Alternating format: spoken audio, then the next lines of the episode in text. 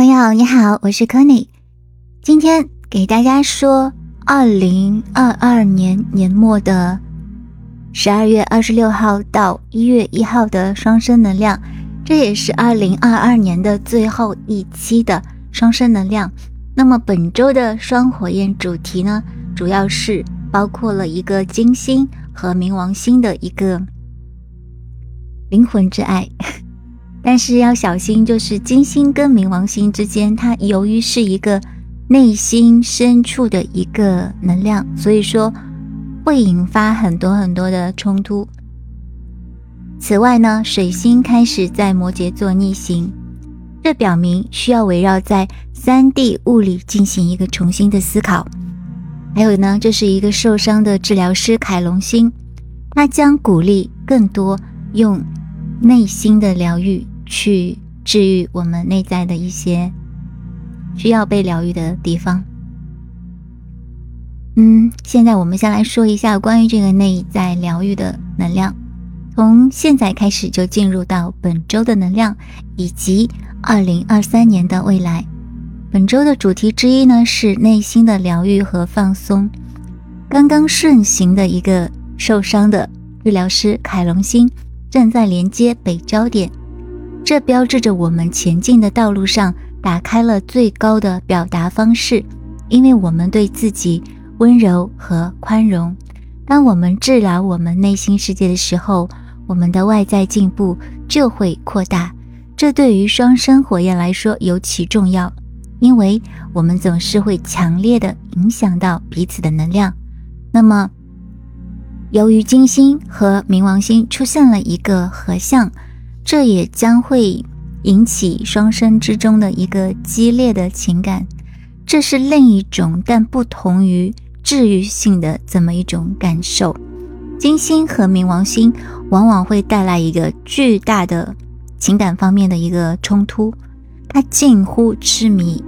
嗯，它的连接性非常非常的强，因为它是一种深层的灵魂纽带。但是它会激发出更多更多的深层次的问题去浮出水面，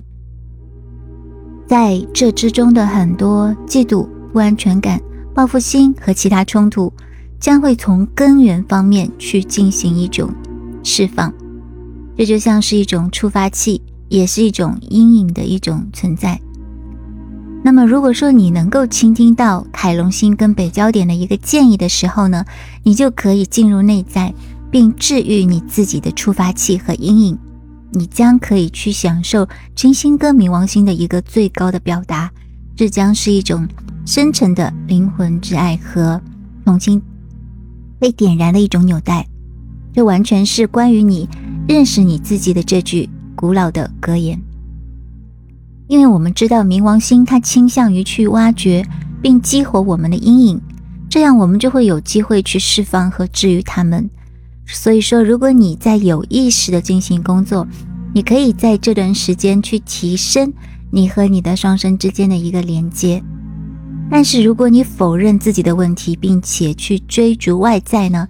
你就会进入到一种矛盾和怨恨、报复心和其他的阴影。这很可能在你的连接当中，去把你们之间推得更远，这样子，你就会觉得，当前可能没有这种感觉，但是你之后会有一种后悔的感觉。如果说你觉得这已经发生了，那么你需要去寻找一个强大的解决方案，去消除你在连接当中一些活跃的任何负点和和预言。那么水星逆行呢，在十二月二十九号在摩羯座开始进行。这不仅对于未来的几周，而且也会对于来年全年都有重大的影响。我们在每个新年都可以看到占星图，去了解到来年的一些主要的主题。那么，当这些所谓的预言发生的时候呢，其实就代表你内在有一些问题需要去进行一些疗愈的时候。否则的话，这些天象是没有办法去影响你的。天象一直以来就是被我被称为是一个剧本方面的一个内容。如果说你的自由意志已经开始进行一个运行的话，那么天象以及各种各样的一些水逆也好、火逆也好，各种行星逆行对你将不会造成任何的干扰。那事实上，在二零二三年的开始的时候，水星在摩羯座逆行呢，这就意味着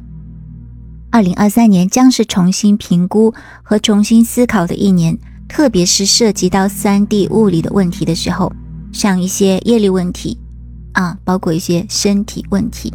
因为摩羯座是一个负责任的关于业力的、关于物质世界、关于时间和长期创造的一个标志，所以说。对于双生火焰来说，你可能会面临关于你当前情况的一些创造性责任的问题，尤其是在三 D 的物理方面，你是否一直在专注于负面情绪和分离？你是否将距离推向去阻止你们之间的联系？如果说你自己要意识到自己的心态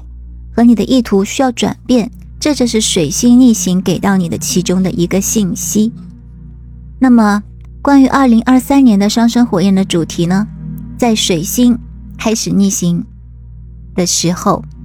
它意味着接下来的这一整年都会有很多事情需要重新思考、重新去进行规划、重新去进行评估、重新去进行考虑，并且用一种鼓励的方式进入到你的内心。很多成就和物理世界相关的项目和交流，或者是想法，都将被重新的去处理。一切和过去有关的事情都将重新浮出水面，得以完成。这可能是积极的事情，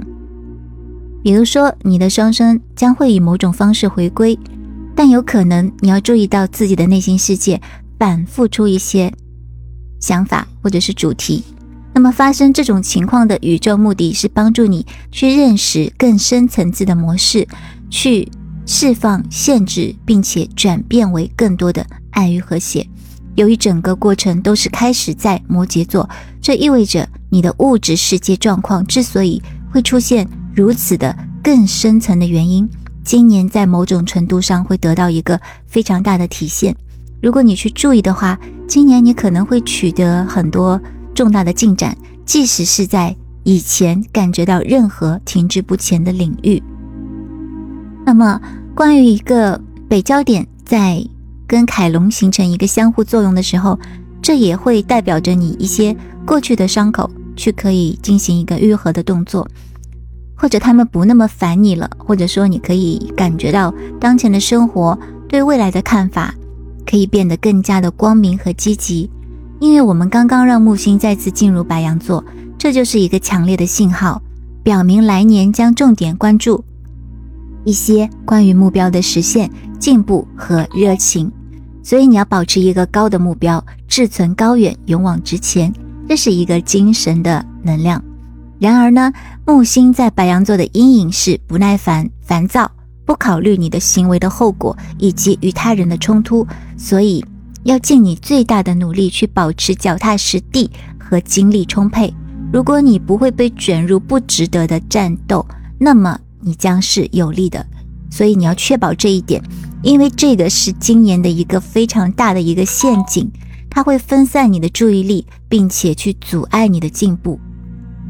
所有你真正应得的东西，它将会在你的现实层面进行一个梦想成真。精神会来提醒你，宇宙和你的高我都会非常的爱你，希望你在生活当中得到你一直渴望的巨大回报。简而言之，没有人能够去试图阻止你。甚至不是你的双生，但他们在灵魂层面正在努力的去教你一些东西。